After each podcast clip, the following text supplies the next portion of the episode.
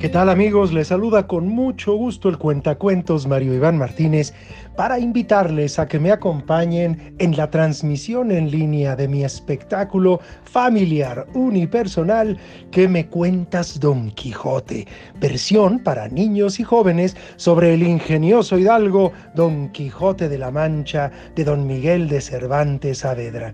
¿Cuándo? Pues el próximo domingo 22 de noviembre a las 18 horas. Boletos en boletia.com. Los espero. Muy buenas noches a Memorias de un Poeta. Mi nombre es Avidán Vergara. Hoy, octubre 24. Un día como hoy se hacen las Naciones Unidas, en esto en, nuestra etapa de efemérides. Y bueno, toca el turno esta noche hablar del arcano número 10. El arcano más importante dentro del tarot es la rueda de la fortuna. Te pide que no permitas revolcarte en sensaciones de ser engañado o autoengañado.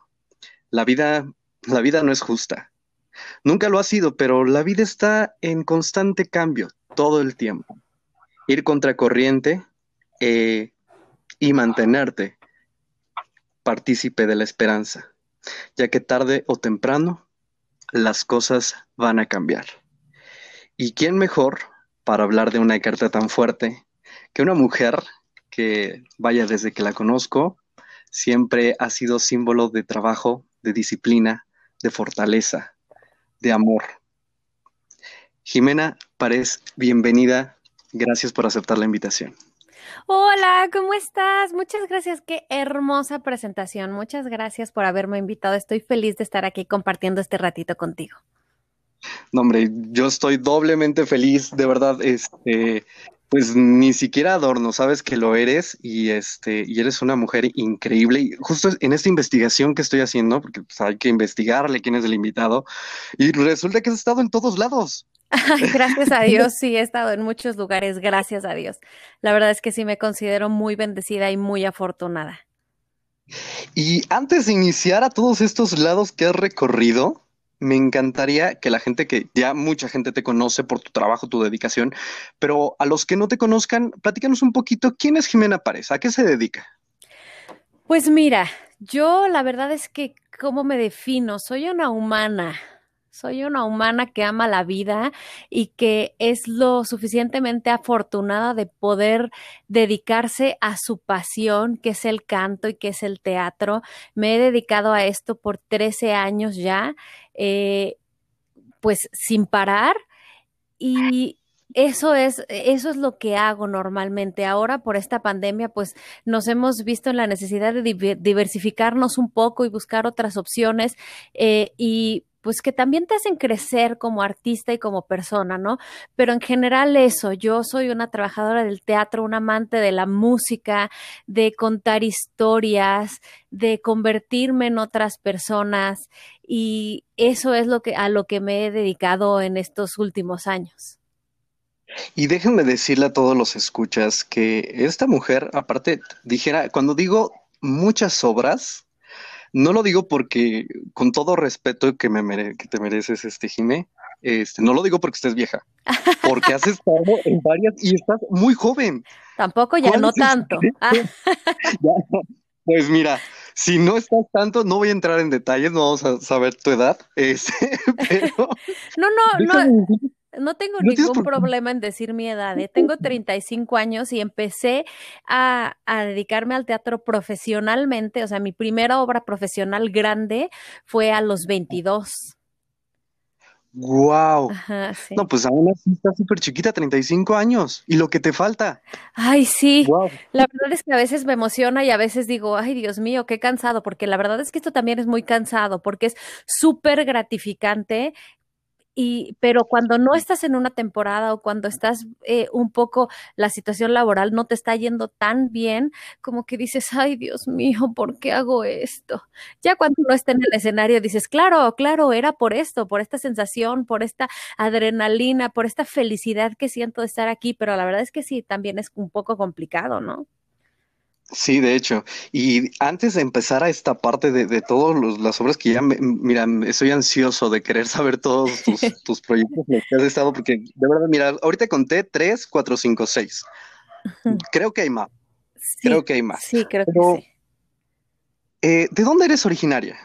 Yo nací y crecí en la Ciudad de México. He vivido aquí en la Ciudad de México prácticamente toda mi vida. Solamente hubo un periodo como de un poquito menos de un año que estuve trabajando en Cancún, en un hotel, que justo fue eh, terminando una temporada y dije, ay, necesito un respirito y salió una audición para irme a trabajar a Cancún porque un hotel estaba reabriendo y quería formar una, una compañía de teatro en su hotel y pues me fui para allá unos meses, en, a finales de 2000, para recibir el 2011, me parece. Pero fuera de eso, nací y crecí aquí en la Ciudad de México. Orgullosamente talento de la Ciudad de México, señoras y señores. ¿Y cómo fue tu, tu juventud eh, dentro de este, antes de tomar la iniciativa de, dedicarte de lleno al, teatro? ¿Dónde estudiaste? ¿Qué, tan, ¿Qué eras traviesa? Fíjate que esto te va a dar mucha risa y no me lo vas a creer, pero yo siempre fui súper tímida, o sea, yo no era de las niñas que decía, yo quiero ser artista, yo quiero ser cantante, yo quiero ser superestrella, yo quiero ser, no, no, pero para nada, o sea, yo jamás lo pensé, siempre me gustó cantar y siempre estaba en el coro de la escuela, en el coro de la iglesia, que si hacían una obra estaba yo y, y lo disfrutaba muchísimo, pero jamás fue el sueño de mi vida. Yo, ah, no, no, te voy a decir además qué es lo, o sea, qué es lo más raro. Yo cuando entré a primero de secundaria a los, ¿qué? 11, 12 años, en mi primera clase de física dije, esta es mi vida, esto es lo que quiero hacer en mi vida, esto me encanta, me fascina, todo me, todo me hacía sentido, yo era súper nerd, era súper ñoña, me iba súper bien en las matemáticas, en la física, en la química, todas estas cosas de, de eh, números y de que todo cuadre. ¿Cómo? Ciencia. Sí, toda, una mujer. Sí, la verdad es que sí. O sea, como que siempre fui muy perfeccionista y todas estas ciencias que son súper exactas y que, y que sumas y te sale la, o sea, que pones la fórmula y te sale el resultado. Claro que mucha gente me va a decir, cero. O sea, yo ponía la fórmula y no me salía el resultado, porque pues todos somos diferentes, pero a mí eso era lo que se me daba muchísimo. Y estar en el laboratorio de física y conectar los circuitos y, o sea, no, eso me enloquecía. Yo veía mi vida en un laboratorio y además me encantaba la astronomía y el movimiento de los planetas. Eh, en cuestión, no, no de astrología y de, y de este, digamos, horóscopos y es, exacto. Eh, que también me, también me parece muy interesante, pero en el sentido de, de de todo esto, lo que pasa físicamente.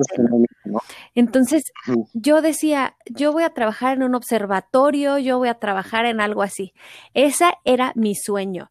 Yo quería también, o sea, ser piloto en algún momento y dije, sí, claro, yo voy a ser piloto. O sea, yo tenía otro sueño de vida. Siempre me encantó el teatro musical porque a mi papá le gustaba mucho. Y entonces yo estuve en contacto con el teatro musical desde que era pues chiquitita, ¿no? Porque a mi papá le gustaba mucho Andrew Lloyd Webber y escuchábamos El fantasma de la ópera y Expreso Astral y eh, Jesucristo Superestrella era su obra favorita, entonces la cantábamos y veíamos la película y siempre me gustó, pero nunca fue una opción para mí porque yo era muy tímida. ¿Y, cómo eh, pasas de ser eh, la chica tímida, eh, vaya por la encasillada, pero la chica nerd, este, la chica de, física, de matemática, de astronomía, este, a ser un monstruo en el escenario. Porque déjame decir a la gente que nos escucha, hay, y vamos a ir, para allá, ¿eh? Este, hubo una obra en su momento, que fue con la que yo te conocí antes de trabajar contigo, que fue Josefa el musical. Sí. Y wow, qué maravilla ver a esta mujer en escena. De verdad, la gente se quedaba así de wow, no, no, o sea, sufrían y lloraban contigo. Te lo juro, yo que estoy bien, pero bueno, ahorita vamos para allá. Este, de qué, en qué momento pasas de la timidez al personaje extrovertido? Fíjate que todo fue como, como, pues, súper así, súper lento. No creas que fue de un día para otro. Bueno, puede que un poco. Resulta que yo, en, en todo este, en todo este asunto de, de la física y la, o sea, siempre me gustaron los idiomas y entonces en la prepa yo entré a hacer la carrera técnica de intérprete traductor de inglés a español. Entonces, sí, es, es, que yo he hecho, o sea, antes de dedicarme al teatro hice mil cosas en mi corta vida. Entonces, resulta que yo me, este, entré a la carrera técnica de intérprete traductor, ¿no? Entonces hice mi prepa normal y la carrera técnica y hacía mis prácticas en el laboratorio de, de, interpretación y de traducción y me encantaba hacer traducción. No, interpretación, traducción no tanto porque la verdad es que nunca he sido muy de estar sentada en un escritorio de oficina y la traducción pues es sentarte con tu diccionario y con tus textos y pues ponerte a escribir, ¿no? Y a mí me gustaba mucho más la interpretación, estar hablando, porque siempre he sido muy platicona, muy hablantina, con mis amigos, no era de hablar con el, con, el que se me parara junto. Antes, ahora soy como una viejita en el súper que habla con todo el mundo. pero antes, no, antes yo hablaba con mis amigos, pero no me callaba nunca. Y entonces, cuando, cuando hice mi servicio social para, para tener mi, para sacar mi cédula profesional, pues dije, yo no quiero hacer un servicio social aburrido en una oficina. Y entonces eh, fui a preguntar al Palacio Nacional y les dije, oigan, ¿ustedes aquí pues puede uno entrar a hacer el servicio? Y me dijeron, sí, en, este, en esta parte de guía de turistas, eh, tú hablas inglés, no tenemos aquí ninguno de los guías que hablen inglés, entonces tú podrías atender a todos los extranjeros. Y ahí poco a poco, fíjate que se me fue quitando la pena, o sea, como que estábamos en un módulo en el, en el Palacio Nacional, que además es un lugar hermoso y que fueron también unos momentos hermosos en mi vida porque porque es un lugar padrísimo y descubrí que también una de mis pasiones es eso, o sea, es eh, enseñarle a la gente las virtudes y las maravillas de nuestro país, como son los murales de Diego Rivera que están en el Palacio Nacional. Y aprender de ellos, aprender de la obra de este maravilloso pintor que ah, o sea, que marcó una época y que es conocido a nivel mundial, para mí fue padrísimo. Entonces, yo estuve ahí trabajando bueno, trabajando entre comillas, haciendo mi servicio social, estuve mucho más tiempo del que tenía que estar. Este, se supone que tienes que estar seis meses y yo estuve más porque pues era la única que hablaba inglés y además tuve la fortuna de, de que pues como era la única, cuando venían visitas este, de oficiales, de me tocó ah, eh, darle la visita al primer ministro de Uganda, al ministro de Armas de Italia, o sea, como que a, políticos fuertes que venían a visitas de Estado y entonces yo les daba las, las, visitas guiadas y aparte los metía al, al área presidencial, que es un área que es como súper restringida y también haber podido entrar ahí, que es donde dan el grito y todo eso, la verdad es que para mí fue muy padre. Y eso fue, o sea, ahí fue donde yo siento que me abría al mundo totalmente. O sea, como que dije, ah, sí me gusta hablar con las personas, sí puedo, ya no me da pena. Y poco a poco fui abriéndome más y más y más en ese periodo. Y después de eso, ahí te va otra que no sé si sepas de mí. Pero después de eso, estuve trabajando un tiempo, o sea, haciendo mi práctica profesional en, el, en la Embajada Británica, que ahí sí no la pasé tan bien porque hacía traducciones para la página de, de, internet y no es que la pasara mal, pero pues me aburría porque era estar en la oficina todo el tiempo. Y después de eso, empecé a trabajar como sobrecargo en Aeroméxico. Sí. ¿Qué? Trabajé un año como sobrecargo en Aeroméxico porque pues yo dije, pues sí, para, o sea, como que yo siempre he querido, y, mira que ese es un sueño que tengo hasta la fecha, ¿eh? Aprender a volar un avión.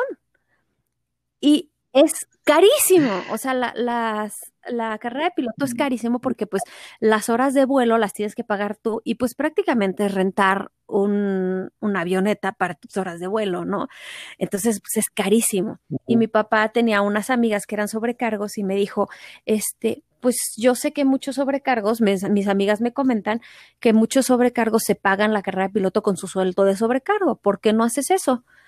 Y dije, ah, me parece perfecto. Y entonces entré sobrecargo. Pero para esto, yo ya había empezado a hacer teatro amateur, ¿no? Yo ya había pisado el escenario y había hecho un par de cosas profesionales, pero de estas que duran muy poquito y que a lo mejor no tienen buena difusión, pero yo ya había probado el sabor del escenario.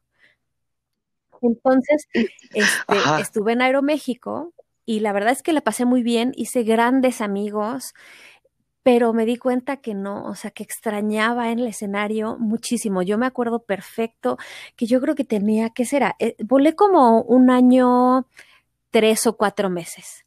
Y yo creo que más o menos al año o un poquito antes, recuerdo haber llegado al hotel en Tijuana. No sé por qué recuerdo también que fue en Tijuana, pero fue ahí.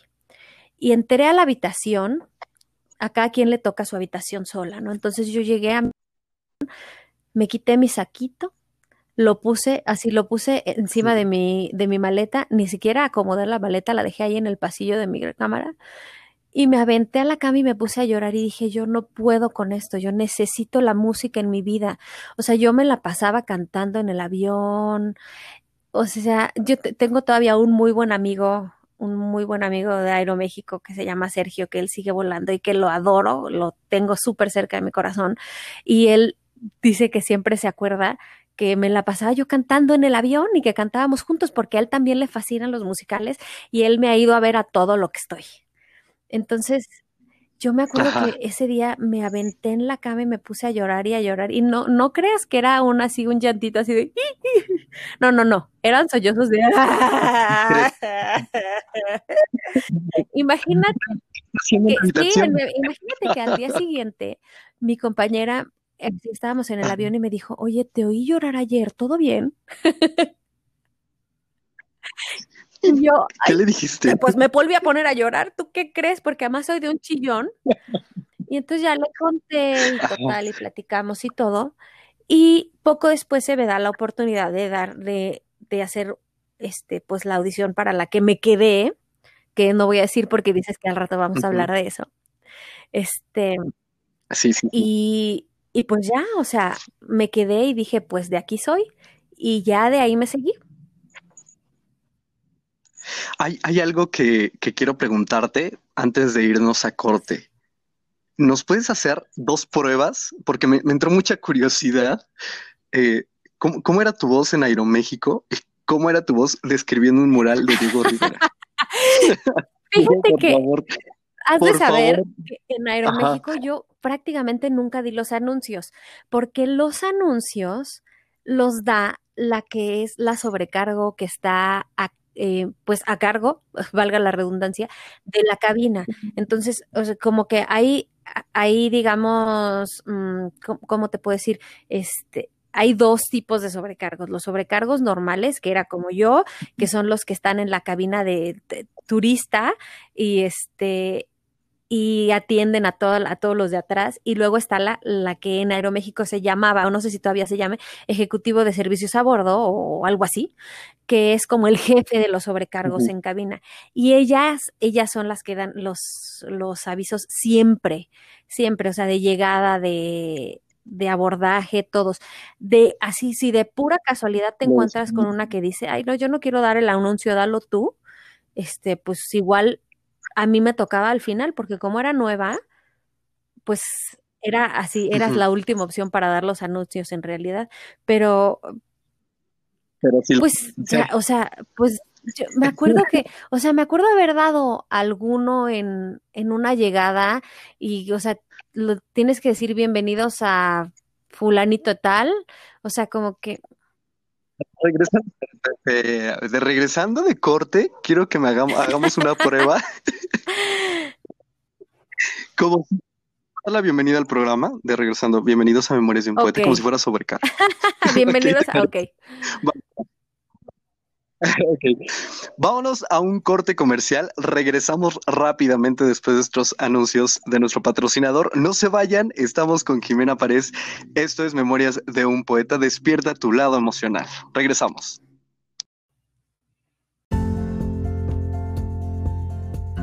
¿Qué tal amigos? Les saluda con mucho gusto el cuentacuentos Mario Iván Martínez para invitarles a que me acompañen en la transmisión en línea de mi espectáculo familiar unipersonal que me cuentas Don Quijote, versión para niños y jóvenes sobre el ingenioso hidalgo Don Quijote de la Mancha de Don Miguel de Cervantes Saavedra.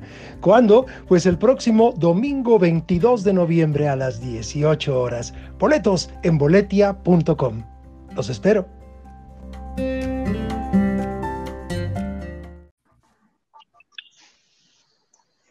Listo, regresamos a Memorias de un Poeta. Bueno, espérame, espérame, yo no era el que iniciaba. Perdón, te quité tu pie.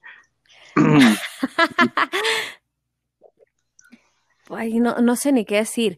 Bienvenidos a Memorias de un Poeta. Eh, la hora local es. No tengo. Tele, no tengo radio por aquí, pero digo, el radio no te da la hora, te da la hora el reloj. este, pues, ay, es que no sé, no me acuerdo cómo era. Ya ni me acuerdo, solo me acuerdo que decías, eh, bienvenidos a, ponle que, bienvenidos a Culiacán, la hora local es tal, eh, eh, si tienes vuelos de conexión, contacta a la gente de tierra o de, a, los a los de tráfico, que les, este, muchas gracias por volar con Aeroméxico. ¡Wow! ¡Qué bonito! A ver, también me quedé con duda, de algo.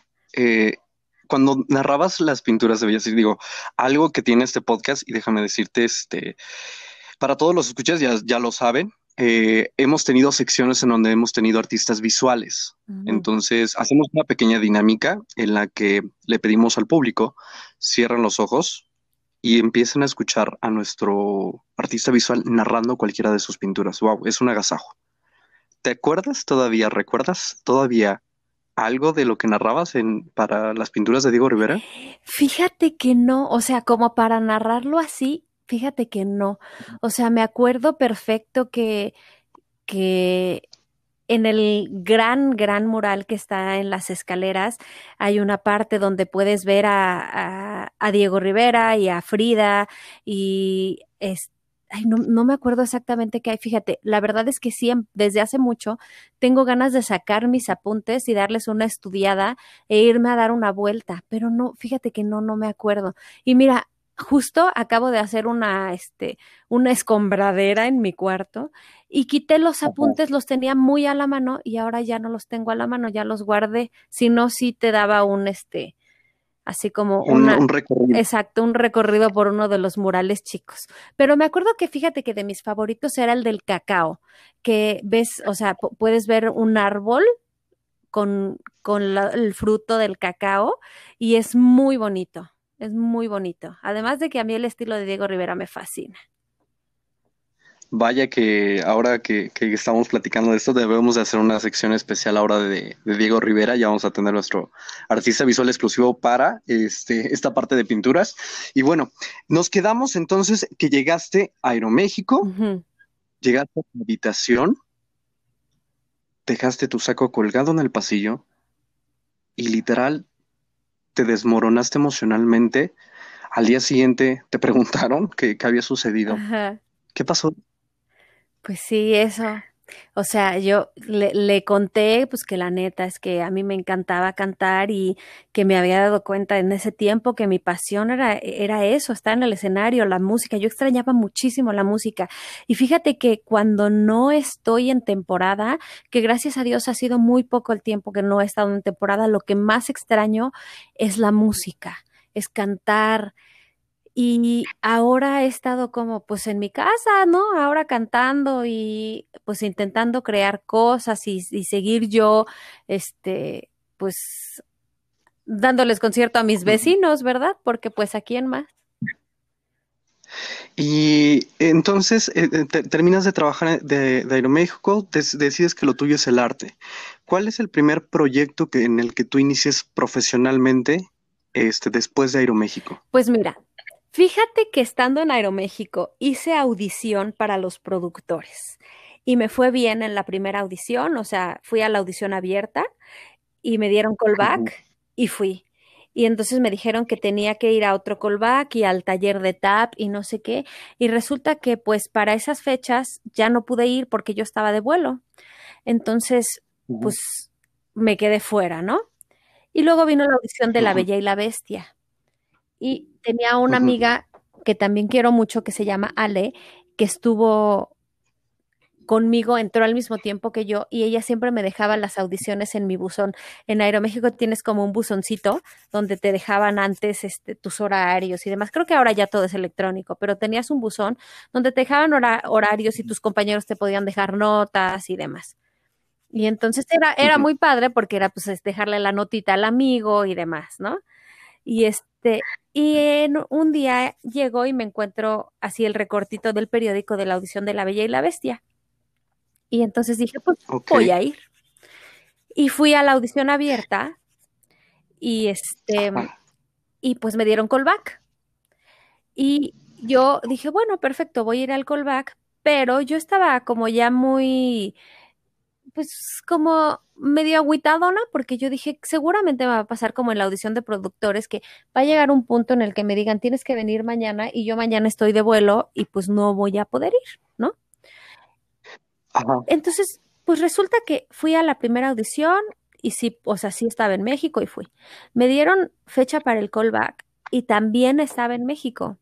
Entonces dije, perfecto. Y justo eh, en, en esa época, como que ahora todo es muy, muy diferente, pero en esa época yo fui a, la audición abierta y me dieron el callback. Me dieron una fecha de cocheo, había como unos días de cocheo y yo escogí el día en el que sí podía ir. Me dieron la audición y yo llegué directamente con el equipo de los, de los, de los gringos, de los estadounidenses. Y canté la canción una vez. En esa época, bueno, en ese momento me pidieron para el callback que preparara una canción que tuviera un, un re sobreagudo, creo. Y entonces yo dije, pues voy a buscar. Y preparé Glitter and Be Gay, que es de una opereta que se llama Candil, que me parece fabulosa y es divertidísima. Este, y entonces la canté y me dijeron, ay, perfecto, muchas gracias. No fui ni audición de baile, no fui a nada. Me volvieron a llamar y me dijeron, oye, necesitamos que vengas. Me acuerdo que me hablaron, creo que un domingo como a las 10 de la noche, y a mí se me hizo rarísimo. Dije, ay, que a un sábado a las 10 de la noche. Y yo dije, qué raro, ¿quién, es, ¿quién trabaja a las 10 de la noche? Pues claro, la gente de teatro. Pues sí, o sea, para, para nosotros ya ahora ya se me hace totalmente normal, ¿no? En esa época yo decía, qué raro que me hayan hablado esta hora. ¿Quién trabaja en una oficina a esta hora? Pues sí, claro, la gente de teatro. Y entonces, este, me dijeron que si puedes venir, ponle que me, no te, o sea, te voy a inventar ahorita porque no me acuerdo exactamente, pero me dijeron así de que puedes venir el miércoles en la tarde o el jueves en la mañana. Y yo esos días estaba justo en medio de un vuelo. Entonces dije, le dije, déjame, déjame revisar. Yo mañana te digo, al día siguiente de, de esa llamada, en la mañana siguiente, yo tenía algo que en Aeroméxico se conoce como, ay, Chihuahua, ya se me olvidó cómo se llama. Mm, ay, como un cambio, eh, un descanso. es, es como vas, vas al aeropuerto y estás ahí esperando una jornada completa, digamos seis, ocho horas, por si falta alguien de otro vuelo, si alguien se enferma, si alguien no llega, y entonces, ah, reserva, se llama reserva, ya me acordé. Entonces te sacan, de, o sea, tú estás ahí y te sacan de la reserva. Y te... Ok, y ya es un descanso para ti. Y ya te, te, cambian el rol. Entonces puedes, este, o sea, puedes estar un vuelo muy largo, te puede tocar uno más corto, depende, te cambian el rol. Entonces resulta que yo llegué a, firmar eh, mi reserva y me llevaba muy bien con el cuate de firmas. Y le dije, por favor, normalmente nadie quiere que lo saquen de la reserva porque te, te mueven tu rol. ¿no? Entonces, tú, o sea, tú lo que ya tenías planeado para la semana o si tienes un buen vuelo, este, después de la reserva, lo último que quieres es que te lo quiten. O sea, si tú tienes un Nueva York, no quieres que te saquen de la reserva para que, para mandarte a Tapachula y que ya no puedas ir a Nueva York, ¿no? Entonces, entonces normalmente nadie quiere que lo saquen de la reserva. Y ese día yo llegué con el, con el cuate de firmas, que creo que, no me acuerdo bien, pero creo que se llamaba Luis. Y le dije, por favor, por favor, necesito estar aquí el miércoles en la tarde o el jueves en la mañana. Sácame a donde sea, pero por favor, que pueda estar yo. Y me dijo, voy a ver qué puedo hacer. Y, y me sacó a un vuelo y estuve a tiempo para regresar. Y yo no, o sea, como que yo no sabía qué iba. Yo pensé que era este, otra audición o lo que sea. Y resulta que llegó y es un, o sea, llego a la oficina de Claudia de Simone y me dice, felicidades, bienvenida, eres parte del elenco. Y yo, ¿qué? Y fue, o sea, sí fue como, yo me quedé así de, ¿cómo? O sea, ya, yo solo hice dos audiciones para La Bella y la Bestia. O sea, la abierta y una audición de canto para los gringos. No hice más. Entonces a mí se me hizo así como de, ¿qué? Y fue padrísimo. Y entonces dije, perfecto. Eso fue, ha de haber sido como en febrero. Y yo eh, los ensayos empezaban en mayo, en junio, una cosa así, ya ni me acuerdo, pero me esperé hasta como un mes antes de que empezaran los ensayos y ya renuncié a Aeroméxico y dije, teatro, ahí te voy.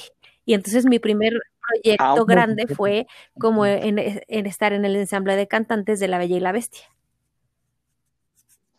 Guau, oye, y, a ver, vamos a, ver si entendí.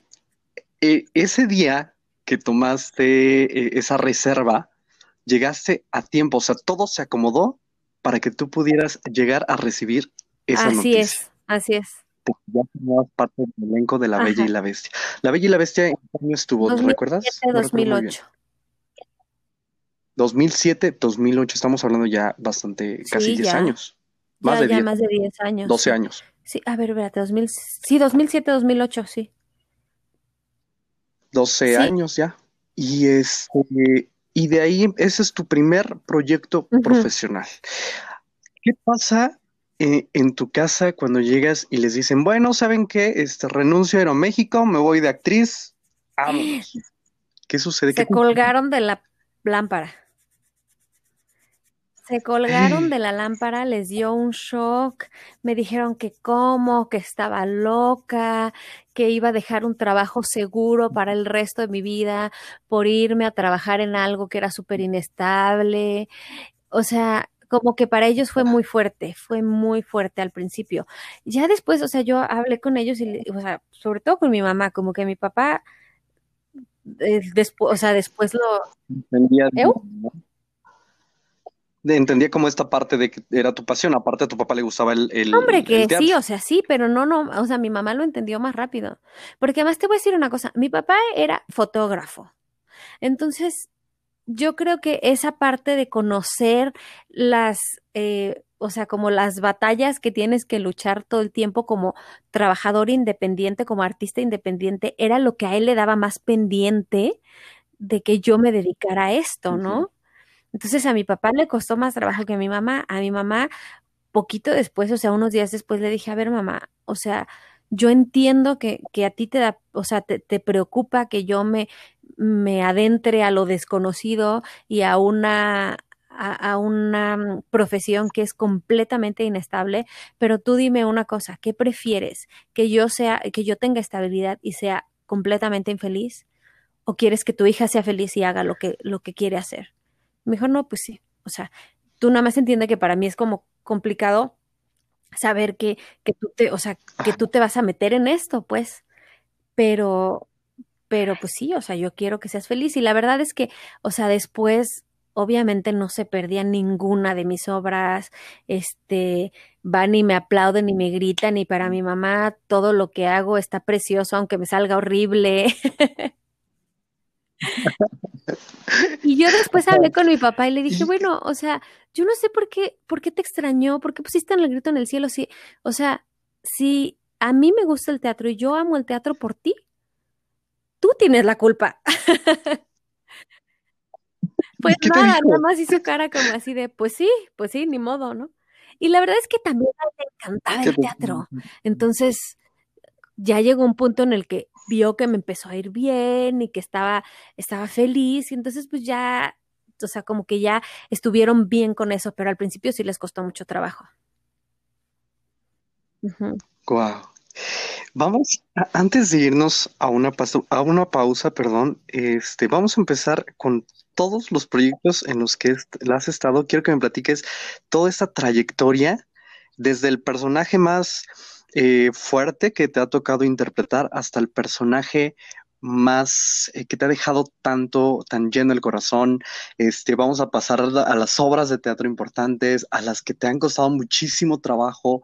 Este, vamos a entrar en esos detalles después de la pausa. A todos los escuchas, no se vayan. Estamos en Memorias de un poeta. Despierta tu lado emocional. Regresamos.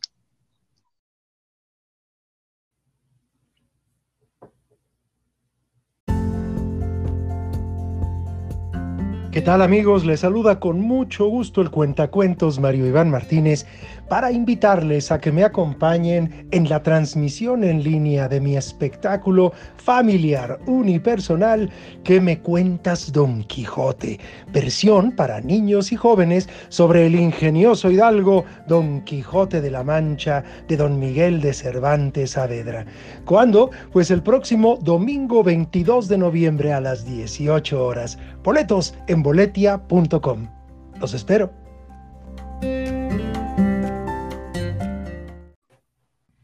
Muy buenas noches, regresamos a Memorias de un poeta, nuestro tercer bloque. Estamos con Jimena Párez. Hablar de Jimena Párez ha sido hablar de una mujer que al principio en su mundo introvertido mezclaba la física, la ciencia, la astronomía y la pasión.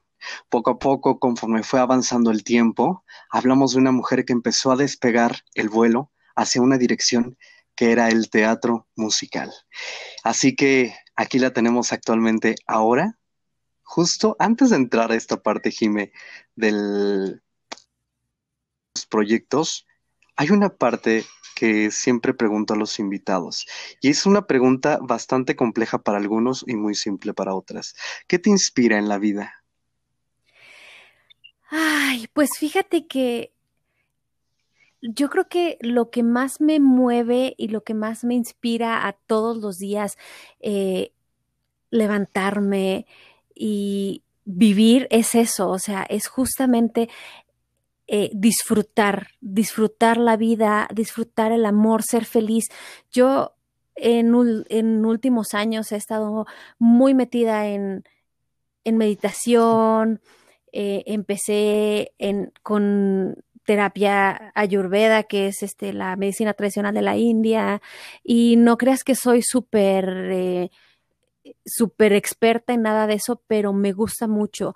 Y todo esto que es el desarrollo de personal, el despertar de la conciencia, eso me mueve muchísimo. Me parece hermoso vivir cada día y despertar para intentar eh, conectar más contigo, con la madre tierra, con con el universo, saber que, que todos estamos unidos y que todos somos energía y que en algún punto eso, en, o sea, en algún punto de lo espiritual y en planos que son imperceptibles para nosotros, todos estamos unidos.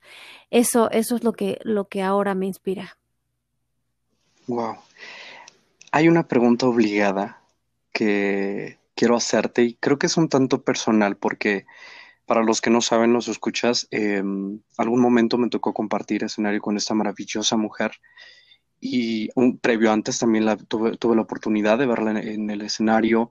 Este, después te entraste a teatro en corto, este, me tocó también verte botado de la risa yo. Eh, pero algo que admiré desde ese primer momento, y déjame decírtelo, fue tu disciplina. Creo que la disciplina en cualquier área de la vida nos va a llevar siempre por un buen camino, pero me gustaría saber cómo trabajas tú esa disciplina. Ay, pues mira, la verdad es que a veces es muy difícil. Eh, yo en, digamos, en proyectos eh, donde me contratan, donde estoy como un personaje y me dicen, oye, tú vas a hacer tal o cual cosa, para mí es mucho más fácil porque recibo mi libreto y digo, me lo tengo que aprender para tal fecha.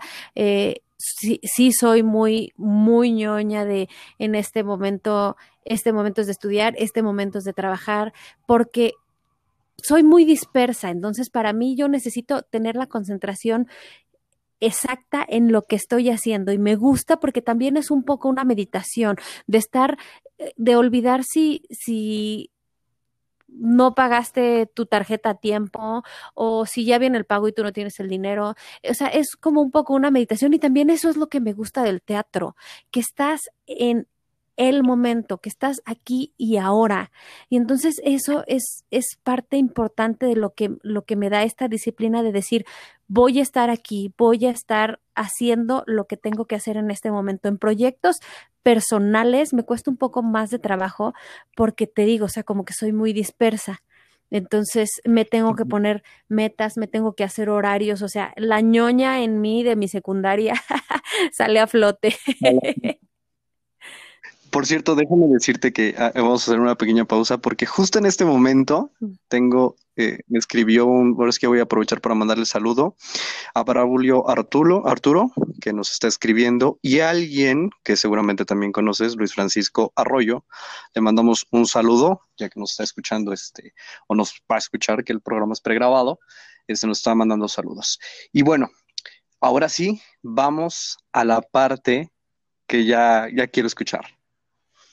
¿Cuáles eh, de los personajes que tú has tenido que desarrollar ha sido el que más te ha confrontado? Dicen que cada personaje nos deja algo. Hay actores que me dicen, ¿sabes qué? Yo, para mí todos me han dejado, ¿no? Em, otros que dicen, no, pues este, sí, este no, ¿no? Pero me gustaría saber cuál ha sido para ti ese personaje que te ha dejado huella en el corazón. Ay, pues mira, la verdad es que sí, o sea, sí todos te dejan algo diferente, y, pero no todos te dejan como la misma huella. Hay unos que te, que te marcan mucho más profundo. Para mí, de los, o sea, el personaje yo creo que, que más me ha hecho confrontar muchas cosas de mi vida, de mis creencias, ha sido precisamente la Catrina, que ahorita está en, en temporada digital y la hice desde el año pasado y este año tuve la fortuna de repetir y ha sido hermoso porque es un personaje que, que tiene muchísima sabiduría, es un texto hermoso de Alan Pumian, que es también el productor, y es un, o sea, un personaje que te viene a enseñar eh, la importancia de recordar a las personas que ya no están, saber que siempre van a estar con nosotros, pero también habla de, de no perder tus sueños, de no dejar de luchar por tus sueños, incluso cuando eres adulto. Muchas veces pensamos, yo he, hablado esto con mi mamá por, porque como que muchas veces pasa que cuando, que los niños tienen muchos sueños, ¿no? O sea, que, que si quiero ser astronauta, que quiero ser cantante, que quiero ser vaquero, o sea, cosas que a lo mejor a nosotros como adultos ya no nos hacen sentido. Y, tú como adulto sientes que ya no tienes esta, eh, esta libertad de decir, pues es que yo sí quiero ser astronauta, ¿no? O sea, a lo mejor ya no vas a ser astronauta, pero puedes acercarte lo más que puedas a, a ese sueño. Y eso es lo que habla la Catrina y llega muy profundo al corazón y habla de la muerte de una manera tan hermosa. Y yo hace cuatro años y medio perdí a mi papá y entonces es un texto que para mí es muy fuerte y es muy como que te confronta con el dolor, te confronta con ese, con ese dolor que, que solamente puede entender las personas que han perdido a alguien muy cercano en, en, en la vida. Y es esto, confrontar esto, pero de una manera muy hermosa y dar ese mensaje de esperanza de la Catrina para mí ha sido de verdad muy aleccionador. Eh, esto en el personaje de la Catrina, ¿cierto? Y para Jimena, ¿para qué ha sido, qué significa la muerte? Pues mira, yo te voy a decir que desde que, desde que perdí a mi papá, he estado leyendo todos los libros que, que, que he encontrado de la muerte, la muerte en otras culturas, de la vida después de la muerte, de a dónde vas cuando mueres.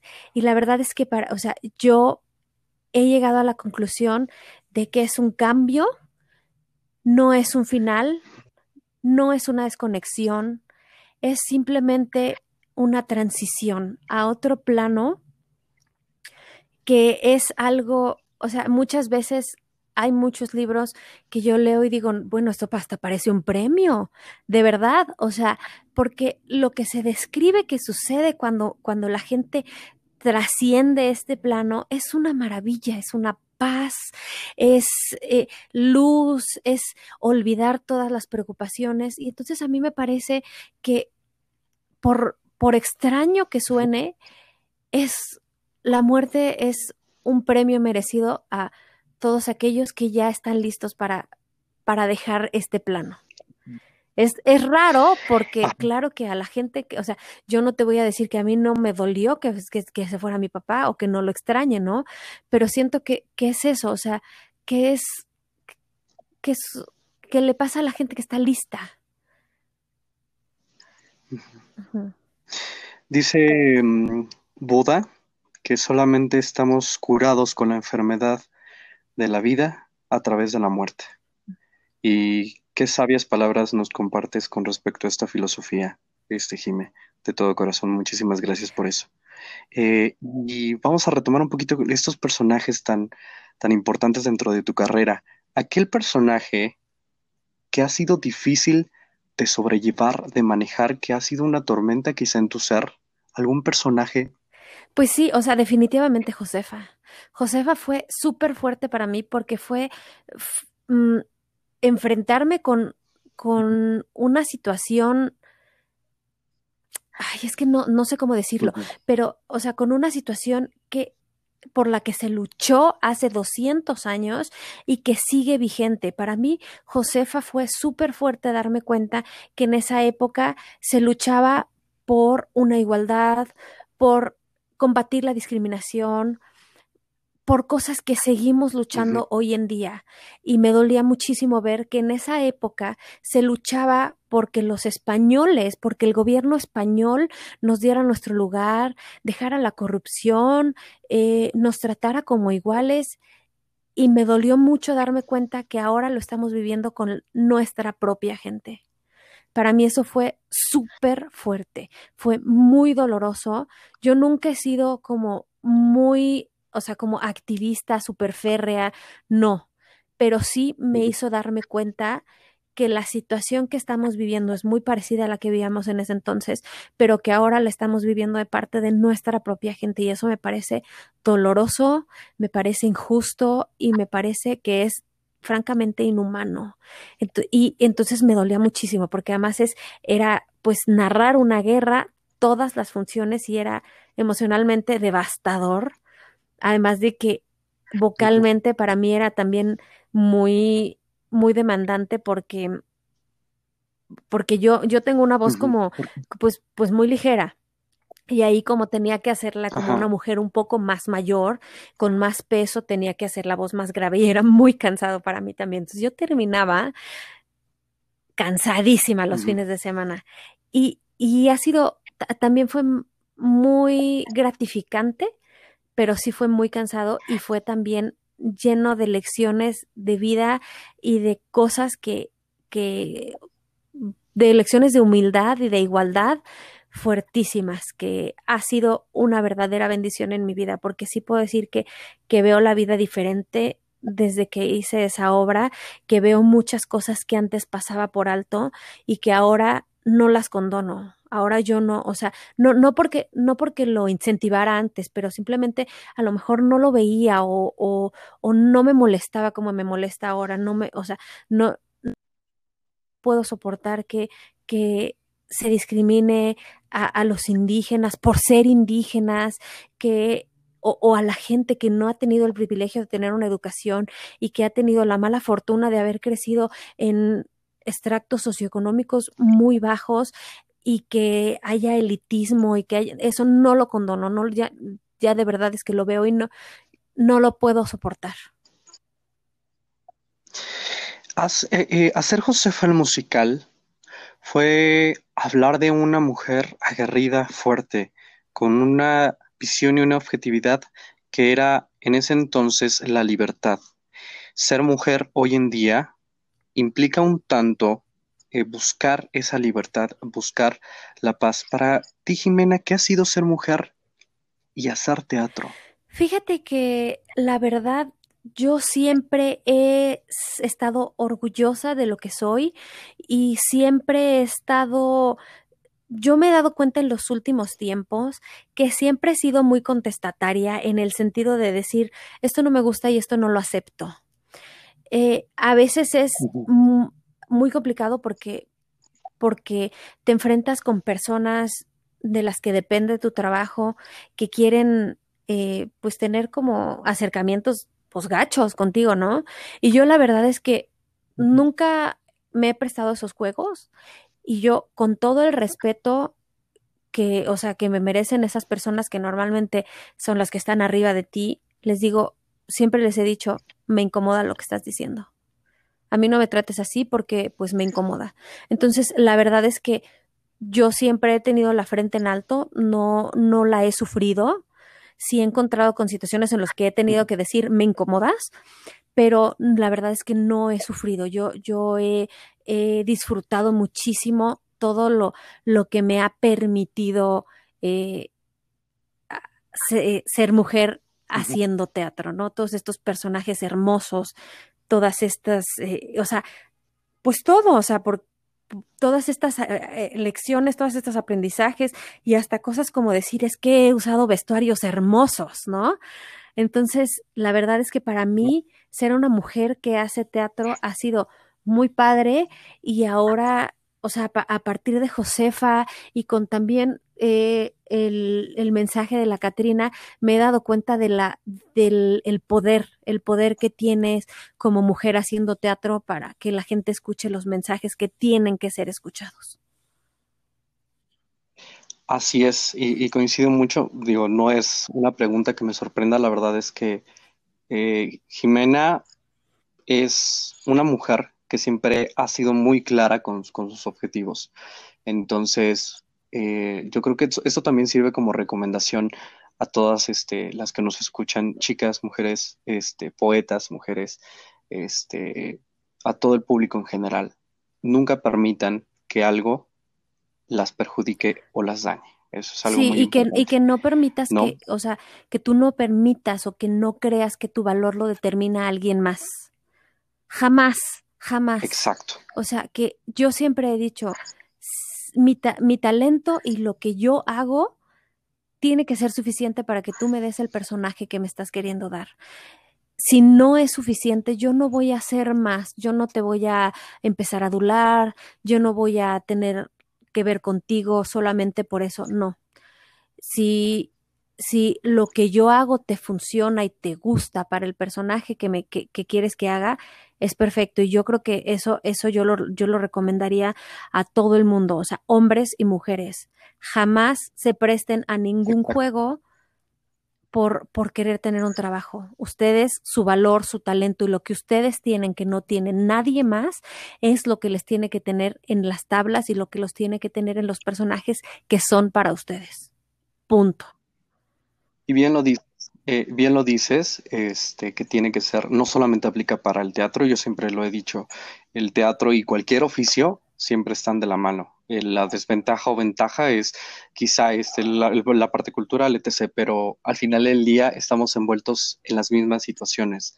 Y señora, gente que está en la oficina, gente que está trabajando en una empresa, este, por favor, o sea, hagamos ese esfuerzo de que este tipo de actitudes no continúen. Pero bueno, vamos a dejar aparte este tema y me gustaría saber más acerca de tus proyectos en los que has estado, Jime, eh, que vaya que cada uno ha sido importante, has, señalado puntualmente eh, un, par de aguas en tu carrera y una filosofía maravillosa. Eh, hay proyectos teatrales junto con compañías que tienden a dejarnos no solamente el personaje, sino la compañía en general. Dentro de todas las obras en las que tú has estado, ¿hay algún proyecto que te hayas llevado toda una familia entera en cuestión de compañeros de trabajo que digas, wow, o sea, este, este equipo de trabajo fue maravilloso? Claro, o sea, sin lugar a dudas y sin tener que pensarlo dos veces, la compañía de la fierecilla tomada, que fue, eh, eh, que es como le pusieron al musical de Drowsy Chaperone, que es un musical de Broadway, que también es es, eh, es de mis musicales favoritos y para mí fue padrísimo poder estar ahí porque ese fue el primer musical que yo vi en Broadway. Entonces, para mí ser parte, y me encantó, por supuesto, me encantó. Para mí ser parte del elenco de mexicano fue padrísimo y hasta hoy eh, eh, estamos en contacto y bueno, obviamente no nos vemos, ¿verdad? Porque pues pues ahorita no se puede, pero al principio de, esta pandemia hicimos una, este, una reunión en Zoom todos y los quiero muchísimo, me divierto horrores con ellos, eh, varios de ellos son grandes, grandes amigos, este, o sea, estuve ahí con Lalo Ibarra, que es también toda una personalidad del teatro musical en México, eh, Lalo González, que es uno de mis amigos más cercanos, Isamu Chastegui, Ana Regina Cuarón, Jair Campos, Carlitos Pulido, o sea, todos ellos de verdad es que nos vemos, Luisito Orozco, o sea, de verdad es que es ellos sí, o sea, sí hicimos una muy buena comunión, seguimos en contacto, los quiero. Y era una compañía chica, porque porque mm, eh, yo creo que eso fue lo que, lo que ayudó. Era una compañía chica y los, todos los personajes eran muchos personajes y estaban la mayoría hechos por, por actores de, de televisión. Estaba Ari Telch, que también es un lindo y que seguimos en contacto y es un amor. Eh, Chantal Andere, que también es una tipa sasa y también estamos ahí súper en contacto con ella todos. Em, su mamá, obviamente, este Jacqueline Ander estaba, está, estuvo Pato Castillo, estuvo, o sea, estuvieron muchísimos. Eran, creo que eran como ocho personajes los principales, que eran todos los que te digo que eran de tele, y, y el ensamble éramos muy chiquitos, e, éramos creo que nada más seis. Entonces, yo creo que la, que la compañía fuera, fuera reducida ayudó muchísimo para que nos uniéramos tanto. Pero sí, ese es el, el proyecto que, que yo digo, es la compañía en la que mejor me he llevado y que seguimos en contacto, la fierecilla tomada. ¿Y algún proyecto que dentro de este mismo tenor de las compañías que haya sido complicado sobrellevar, sin nombres ni detalles, ¿eh? créeme que el programa no va por allá por los el morbo, pero sí en la manera en la que uno enfrenta a veces las situaciones? Dentro de un ambiente que puede ser quizá hostil o que puede ser complicado o pues difícil de llevar. para mí, eh, por, mi forma de ser también creo que fue un poco porque yo soy como muy, o sea, como dices, tú soy como muy de, de trabajo, o sea, de muy trabajar y para mí fue difícil mentiras. Eh, porque, porque cuando yo entré era un círculo muy cerrado. Ahora ya hay muchas, este, muchas actrices y demás, pero cuando yo entré apenas estaban saliendo las, las que estrenaron el elenco original y entonces estaban como muy, o sea, muy unidos los que estaban. Y entonces para mí fue complicado porque yo como que no, como que no lograba entrar en esa dinámica, no porque fueran malos, no por, no, no, simplemente como que, como que era una familia como ya conformada y yo como que, como que decía, ay Chihuahua, como que no me acomodo, ¿qué está pasando aquí? Fue, fue complicado, la, pasé bien, o sea, lo, disfruté el proyecto porque también eh, fue pues mi primer proyecto donde tuve un personaje, personaje y este, y fue padrísimo porque hice dos personajes diferentes a Yuri y a Dulce y entonces fue enfrentarme en esta creación ya de un personaje y presentárselo a la gente y presentárselo a los compañeros y a la, a la, a la, a la compañía en general. Entonces, la verdad es que tuvo muchas, muchas bondades, pero sí en general fue un proyecto de mucho crecimiento de estos, de estos crecimientos que a veces duelen. Vamos a ir una pausa, Jimé, porque quiero que me sigas platicando, porque hay muchas obras de las que vamos a ir abarcando este, en medida de lo posible. Cats, Cats es una de las que nos falta. Ay, sí. Cri Cri, Cri Cri, que no yo escuché Cri Cri, yo soy fan de Cri Cri, déjame decirte, y yo creo que mucha gente ha escuchado sus canciones. Así que regresando de la pausa, quiero que me platiques todos esos proyectos en los que has estado y que vaya, que han dejado seguramente una huella. Volvemos con más de Memorias de un Poeta, despierta tu lado emocional.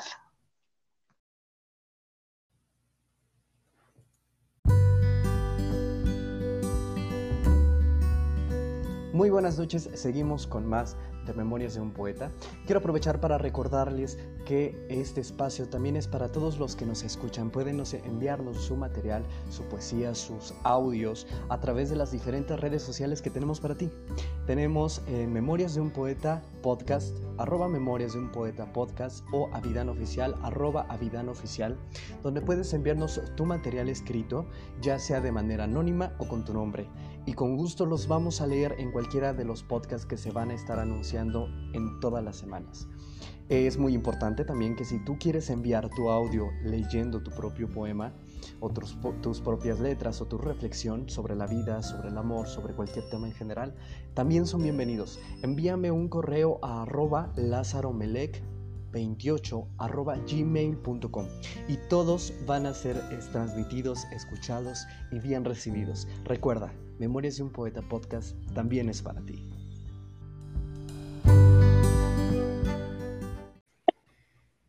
Muy buenas noches. Regresamos a el último bloque de Memorias de un Poeta. Gracias público por continuar con nosotros. La rueda de la fortuna te pide que no permita sensaciones de autoengaño.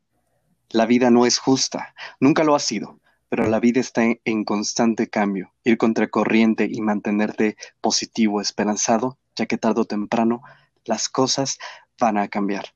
Y vaya que hablar de Jimena ha sido una rueda de la fortuna, ha sido una fortuna. Y queremos seguir escuchando más de todos estos maravillosos proyectos en los que has participado. Jimena, estamos contigo.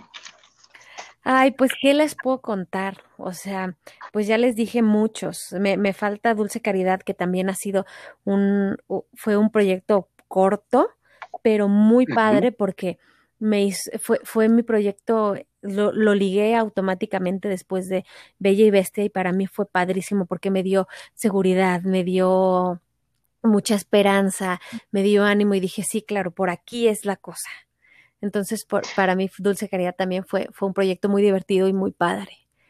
Oye, eh, ¿hay algún, perdón, que te haya dado Dicen que todos, todos antes de plantarnos al escenario hemos sentido esa sensación de pánico, de dices, ¿qué voy a hacer? ¿Qué voy a hacer? Y ya estás en, la escena, ¿no?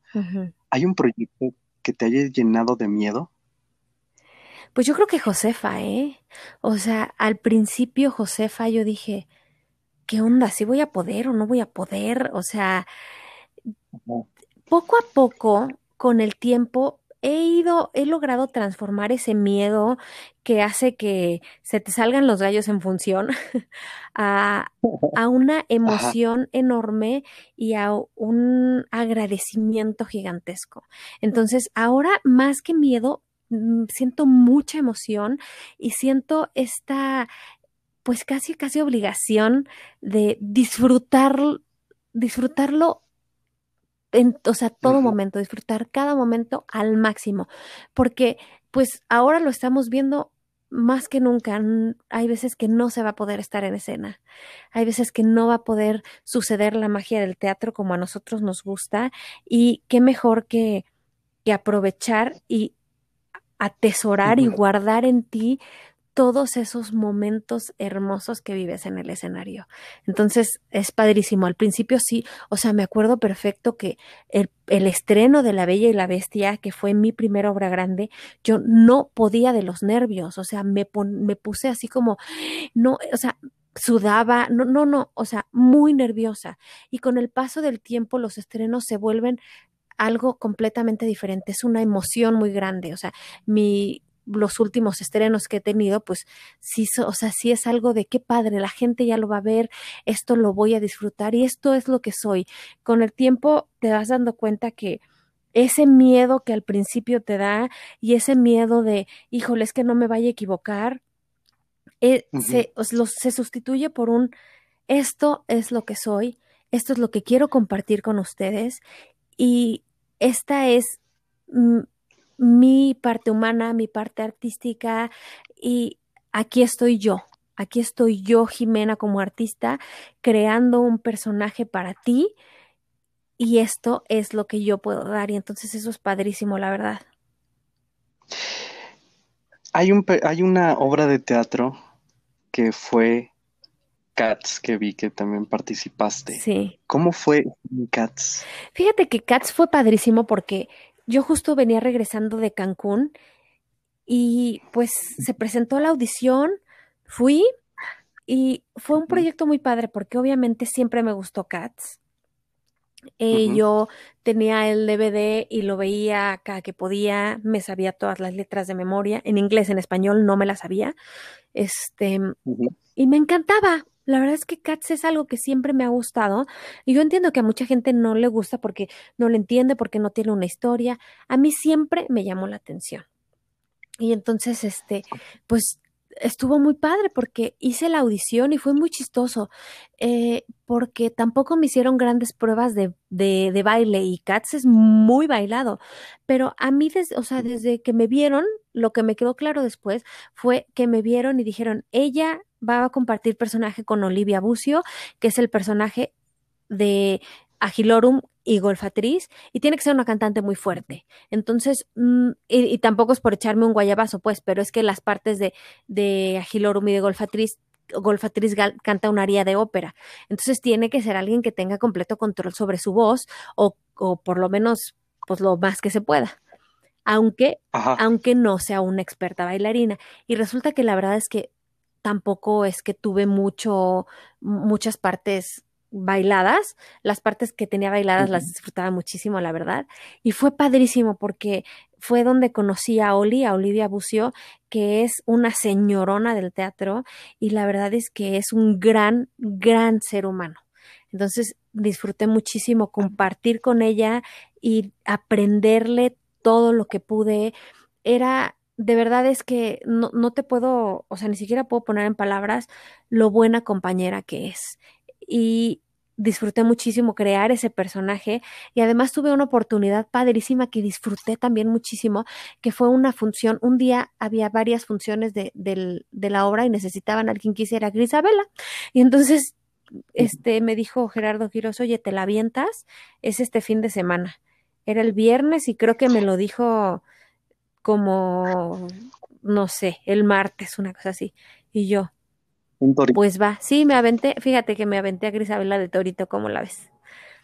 Y la pasé bomba, la pasé bomba. O sea, yo me acuerdo que el primer momento en el que entré estaba, ahí sí estaba nerviosísima, porque como Gerardo no quería que nadie supiera que iba a ser yo Grisabela, no pude ver a nadie y entonces estaba yo muy nerviosa de ver a mis compañeros por primera vez en escena. Entonces fue una, fue una sensación muy padre, porque además como ya en realidad ya se había corrido el rumor, pero nadie me había visto, verlos esa primera escena ya ahí fue padrísimo. Y en el momento en el que canté Memory, yo me acuerdo que, o sea, que llegó para el momento cuando canta el toca, solo toca mi rostro, que es una parte como, es el clímax de la canción y es algo que todo mundo conoce y que emocionalmente es súper fuerte. O sea, yo me acuerdo que yo estaba tirada en el piso porque viene Grisabela del piso y yo lo único que pensé, te lo juro, fue respiré y dije, abre la boca eso fue lo único que pensé. Y me levanté y abrí la boca y todo fluyó y fue hermoso. Y recuerdo no ver nada porque cuando tienes el seguidor en la cara no ves absolutamente nada, no te enteras de quién está en el público, no te enteras de nada porque el seguidor te ciega. Entonces fue un momento que ha sido de mis momentos más mágicos en el teatro. Fue padrísimo, fue padrísimo, de verdad. Yo me, me, estás platicando y yo me quedé como, como el pequeño niño que le cuentan las historias al anciano, así de imaginándote con el seguidor.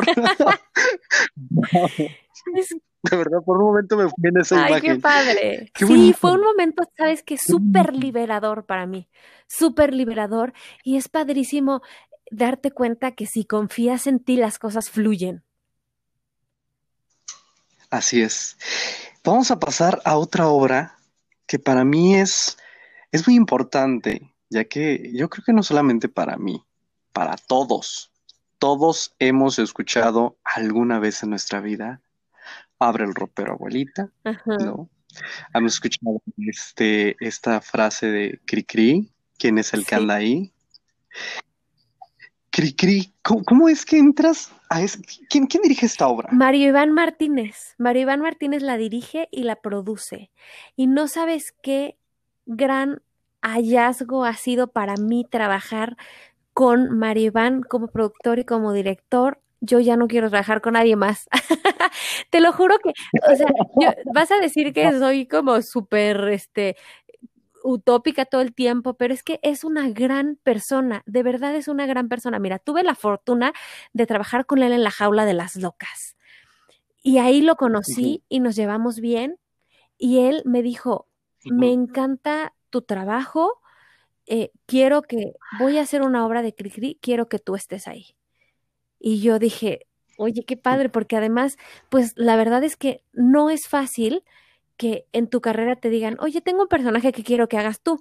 Normalmente tú vas a la audición y peleas el personaje con otras actrices que son buenísimas también.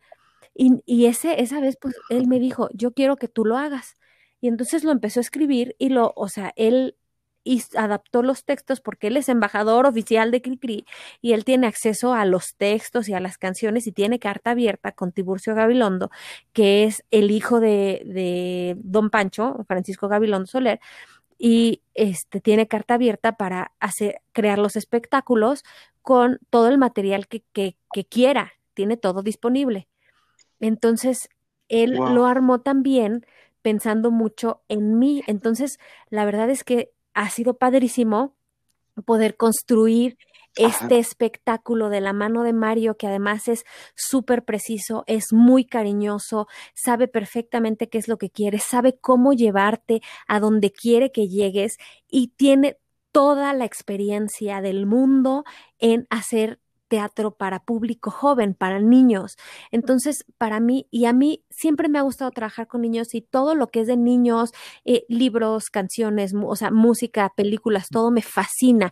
A mí, yo siempre he tenido como mucho contacto con mi niña interna y es una, para mí es como una mm, filosofía de vida no olvidarla, apapacharla cada que pueda, darle gustos cada que pueda. Por eso me encanta leer libros para niños de vez en cuando, me encanta hacer cosas de niños, me pongo a ver caricaturas, porque de pronto, ah, o sea, siento que cuando somos adultos creemos que tu niño interno ya no existe. Y a mí me gusta apapacharla y hacerla sentir amada y hacerse y, y hacerse, o sea, como tener esta conexión y hacerla sentir orgullosa de lo que estoy haciendo. Entonces, para mí ha sido, Cricri ha sido padrísimo y ha sido muy importante porque eso justamente es cada que damos función, porque además gracias a Dios nos ha ido muy bien y bueno, hasta que empezó la pandemia, pues tuvimos que cancelar fechas porque porque obviamente ya se cerraron todos los espectáculos, pero tuvimos todavía una fecha en marzo, a mediados de marzo, que fue nuestra última fecha, y este, y dar función desde hace tres años con que dejen toditos los sueños abiertos de Mario Iván Martínez con la música y los cuentos de Cricri es jugar en el escenario, es dejar que mi niña, mi Jimenita interna salga y juegue en el escenario y disfrute la música y cante las canciones que cantó de niña, porque por supuesto que yo oía a Cricri y yo lo cantaba y para mí fue una parte muy importante de mi vida. Y ahora tener yo ser parte de este mundo y tener contacto con, con Tiburcio, que es el hijo de Cricri, y que él me diga, me gusta tu trabajo, a mi papá le hubiera gustado, para mí es una cosa que de verdad me vuela la cabeza. O sea, es algo increíble para mí y a lo mejor mucha gente diría, pero es algo para niños, es cricrilla. No, o sea, para mí es uno de los proyectos más importantes porque además me ha dado la oportunidad de convivir de cerca y de aprender muchísimo de Mario, que de verdad es una de las mejores personas que conozco. Y este proyecto ha sido una bendición en mi vida. Trabajar con niños de alguna manera nos enlaza con, con este niño interno y quiero a través de y ligado con esta temática de Kriki, de la inocencia. Me gustaría, Jime, que en este momento, si tuvieras y, me contestaras con toda esa honestidad y caracterizas, este, con esa honestidad que te caracteriza, si en este momento tuvieras a Jimena de 10 años frente a ti, ¿qué le dirías? Que confíe en ella, que no tenga miedo. Sabes que esa, yo creo que parte de mi inseguridad cuando era niña era eso, que, que me daba miedo no ser suficiente, que me daba miedo no ser perfecta, que me daba miedo equivocarme. Y el, con el paso del tiempo me he dado cuenta que de eso se trata la vida, de aprender de los errores, de ser tú, de aprender que lo que tú tienes no lo tiene nadie más.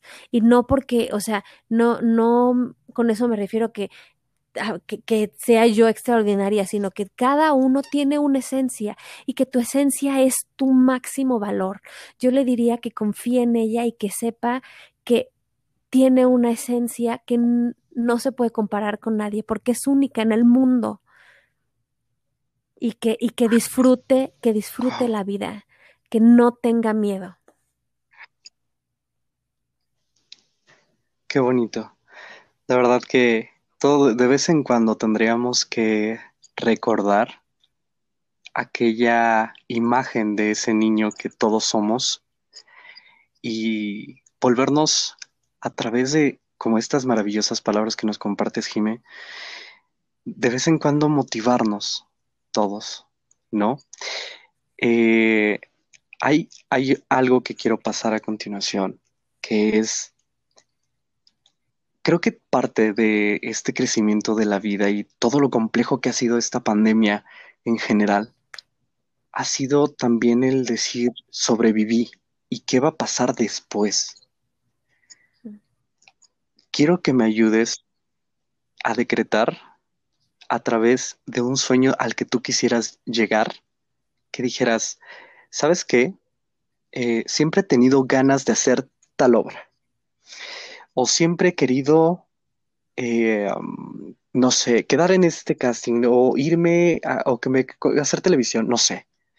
¿Hay algún sueño pendiente para decretar en este momento? Sí, sí, definitivamente sí lo hay. Fíjate que mm, tiene, tiene tiempo, pero sobre todo desde que empecé a convivir mucho más de cerca con Mario Iván, eh, me di cuenta que, que yo quiero ser dueña de mí. No quiero todo el tiempo estar eh, dependiendo de si me contratan o no me contratan en una obra. Es hermoso estar en, producciones grandes como eh, La jaula de las locas, eh, como Bella y Bestia. Es hermoso poder representar personajes maravillosos escritos por genios de la literatura, de la dramaturgia. Es hermoso, no, no estoy diciendo que no, pero también me parece hermoso y heroico lo que hace Mario Iván de trabajar por él mismo y de él crear su propio trabajo, el producir su propio trabajo. Y si no está haciendo un unipersonal de niños, está haciendo el diario de un loco. Y si no hace el diario de un loco, hace que me cuentas Don Quijote. Y si no hace Van Gogh, Girasoles contra el mundo. Y él eh, digamos que materializa sus sueños. No está esperando a que alguien diga, ay, sí, me gustas para tal personaje, te voy a llamar. Y ese es mi nuevo sueño, como dirían este, en, en Enredados, mi sueño ideal. es, es, como, e, es como tener esta libertad de poder tener un repertorio propio y decir, esto es lo que hago, esto es lo que me gusta, lo puedo complementar con la obra grande, la gran temporada, este, teatros de gran formato en el Hidalgo, en, el, en donde tú quieras, pero que lo pueda complementar con, con estos mensajes que yo como Jimena quiero dar y me interesa difundir que es muchísimo. Ahora que he estado, pues ahora con este encierro, la verdad es que mi cabeza no ha dejado de dar vueltas y digo, es que me gusta, quiero decir esto, quiero decir el otro y eso, eso quisiera, poder, poder en algún momento tener esta libertad de decir, yo voy a decir, eh, eh, yo voy a hacer este, e, este mensaje, yo lo voy a decir por mí y lo voy a producir si es necesario y eso, o sea, yo buscar materializar mis propios sueños. Eh, dentro de todo este, y, lo digo no de manera despectiva o en ofensa, tú sabes perfectamente que no, sino lo digo por respeto y admiración, porque es lo que veo en escena, un monstruo, una mujer enorme en escena que llena todos los espacios eh, dentro de la actuación en, en, el musical. ¿Hay algún otro don de, las bellas artes que te privilegien? No sé, la literatura, eh, bueno, escribir. Fíjate que sí. ¿Escribes acaso? Pero, o sea, nunca, he escrito desde que me acuerdo, ¿eh? Y esta es otra de las cosas que tiene mucho que ver con, con, toda esta inseguridad y todo este miedo que tenía yo cuando era chica. Yo toda la vida escribí y ahora encuentro cosas que escribía en secundaria, que escribía en prepa y siempre creí que no podía. Y ahora no te estoy diciendo que yo sea una gran dramaturga o una gran escritora, pero sí, sí me gusta mucho escribir y tengo como esta, esta cosquillita de, de escribir. No sé si sea para, para lanzar al público lo que escribo, pero sí me gusta mucho escribir porque además soy una apasionada de la lectura, apasionada, me fascina. Entonces, eh, pues me gusta muchísimo y justamente hace rato, fíjate qué chistoso, justamente hace rato estaba pensando, qué padre, qué padre sería escribir un libro, escribir, o sea, como plasmar lo que tienes adentro y crear, porque además me he dado cuenta que, que mi cabeza siempre está ideando eh, situaciones imaginarias, escenarios imaginarios, personajes imaginarios, y digo, un día de estos me voy a sentar a ponerle orden a todo esto que está en mi cabeza, porque me gusta mucho, me gusta mucho crear, me he dado cuenta que, que, que soy, o sea, que, que soy de naturaleza creativa y con esto no quiero decir que sea yo, te digo, un erudito en ninguna de estas este, bellas artes, por supuesto, pero sí que es algo que, que disfruto y que me gusta, o sea, que es parte de mí y que me gusta por como una especie de terapia, digamos, ¿no? En, en, esta, en este afán de, de, conectar con lo que tienes dentro y darle vuelo e incentivar toda esta creatividad y mantener la mente activa y fresca, feliz, eh, joven. Hay, algo que es muy cierto, Jimmy, y te lo voy a compartir de todo corazón. Eh, creo que necesitamos en este medio y en todos en general, en el mundo quizá entero, más gente que ame lo que hace y que no se sientan obligados a hacerlo. Y creo que quizá no se, sí se necesita saber lo básico, porque el conocimiento siempre te va a llevar a tener un juicio correcto de las situaciones. Pero amar lo que uno hace es lo que nos va a llevar siempre a ese camino correcto del éxito. Créeme que si en algún momento tus obras porque sé que lo van a, van a, van a estar en algún momento en alguna marquesina y voy a decir, mira si lo logró, ahí está, todos vayan a ver a Jimena.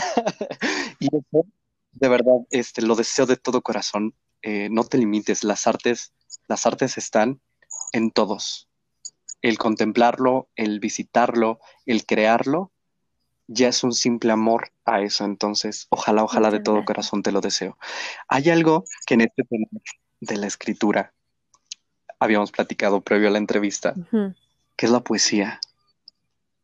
Sí, algo para nosotros. Les quiero compartir un, un, poema muy, muy cortito que me acuerdo que lo conocí en secundaria y yo no sabía, desconocía de quién era la verdad. Em, lo tuve muy presente porque una compañera lo tenía escrito en su cuaderno y me encantó y lo copié y todavía tengo esa hoja por ahí. Este, y resultó que cuando lo, cuando lo busqué es de Javier Villaurrutia. Entonces, te lo leo, se llama Inventar la verdad. Es muy, es muy cortito. ¿eh? Los micrófonos son tuyos. Pongo el oído atento al pecho, como en la orilla el caracol al mar. Oigo mi corazón latir sangrando, y siempre y nunca igual. Sé por qué late así, pero no puedo decir por qué será. Si empezara a decirlo con fantasmas de palabras y engaños al azar, llegaría temblando de sorpresa al inventar la verdad. Cuando fingí quererte, no sabía que te quería ya. Es hermoso, ¿no? ¡Guau! ¡Bravo! ¡Guau! ¡Qué bonito! Y aparte, me, me gusta muchísimo. Lo, lo, leo y digo, sí, me, me conecta, me conecta. Está padrísimo, ¿no?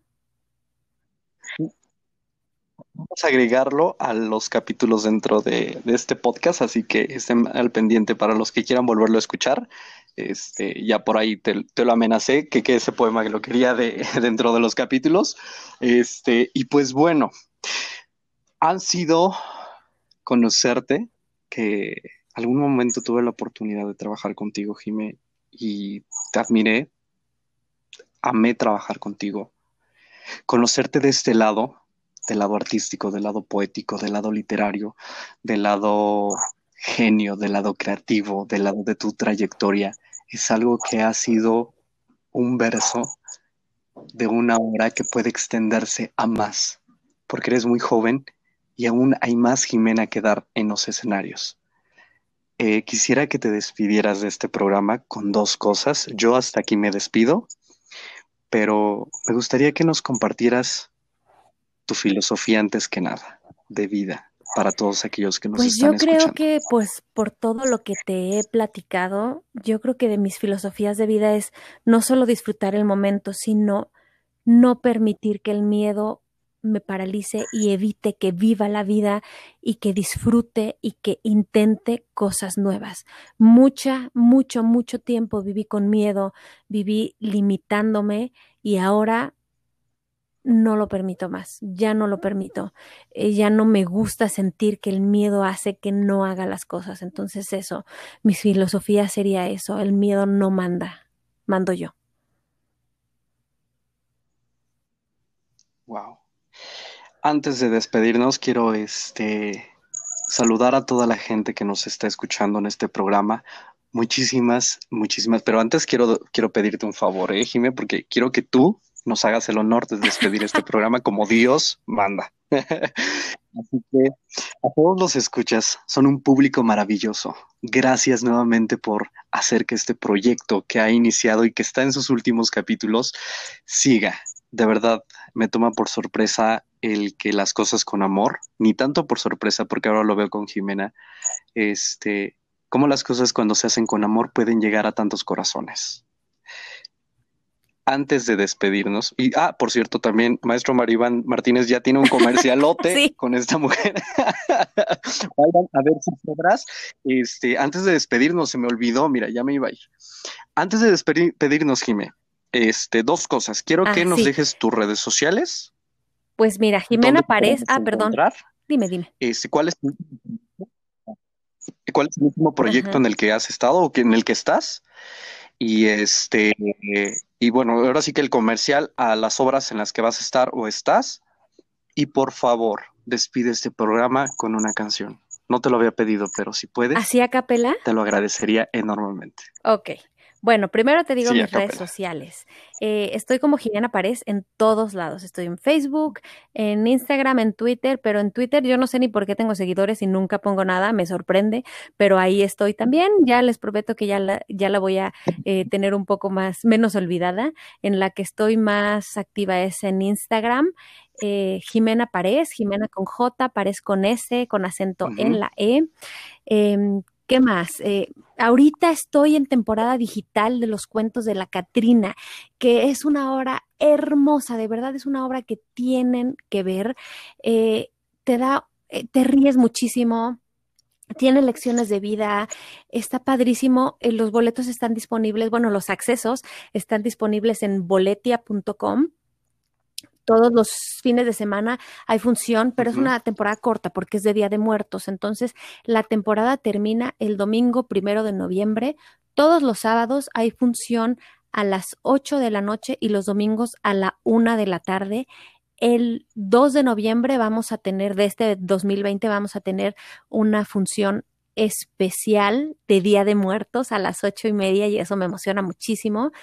Y e, es una obra hecha con, muchísimo amor, con muchísimo amor. Ese es el, proyecto que, tengo ahorita vigente, porque pues evidentemente por esto de la pandemia no ha sucedido mucho, pero ese es el proyecto que está vigente y está de verdad hermoso. No se lo pierdan a todos los que nos están escuchando. Y creo que si, ahora sí que a todos, literal, los que nos están escuchando de habla hispana, este, a la gente eh, bonita de España, este, gente de Washington que nos está escuchando del Paso, Texas, este, eh, también, si todos quieren, quieren acceder, métanse a internet, busquen los cuentos de la Catrina y compren sus ah, accesos. muchas gracias. y sí, justo, justo este, los, los, horarios son diferentes para que puedan verse en diferentes usos horarios. Entonces, sí, a toda la gente de España la pueden ver perfectamente bien un domingo, que es a la una de la tarde acá. Allá la verán a las que a las siete u ocho de la noche. La verdad es que no estoy absolutamente segura en si ya cambiaron de horario o no, pero más o menos como esa hora les queda muy bien. Y todos los demás, buen sábado o domingo, ahí los esperamos, de verdad se la van a pasar súper bien.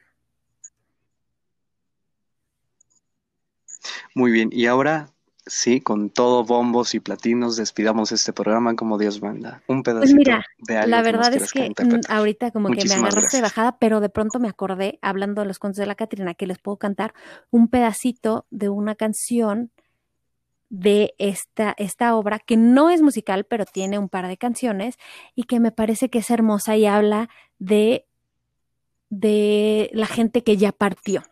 Entonces, si te parece, es, este, puedo cantar esta canción que pues es el final de la obra.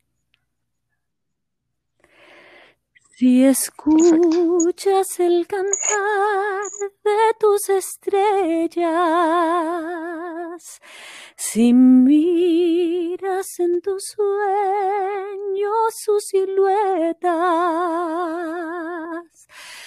esa es la señal.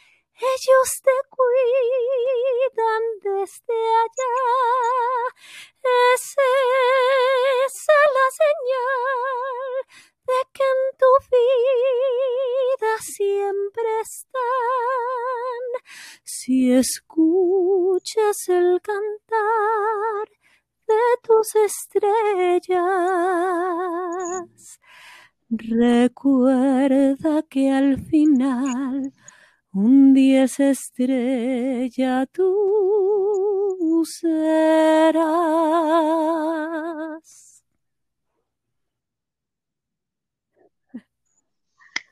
muchas gracias, disfruto mucho esa canción. Gracias, muchísimas gracias. Gracias a todos. Muy buenas noches.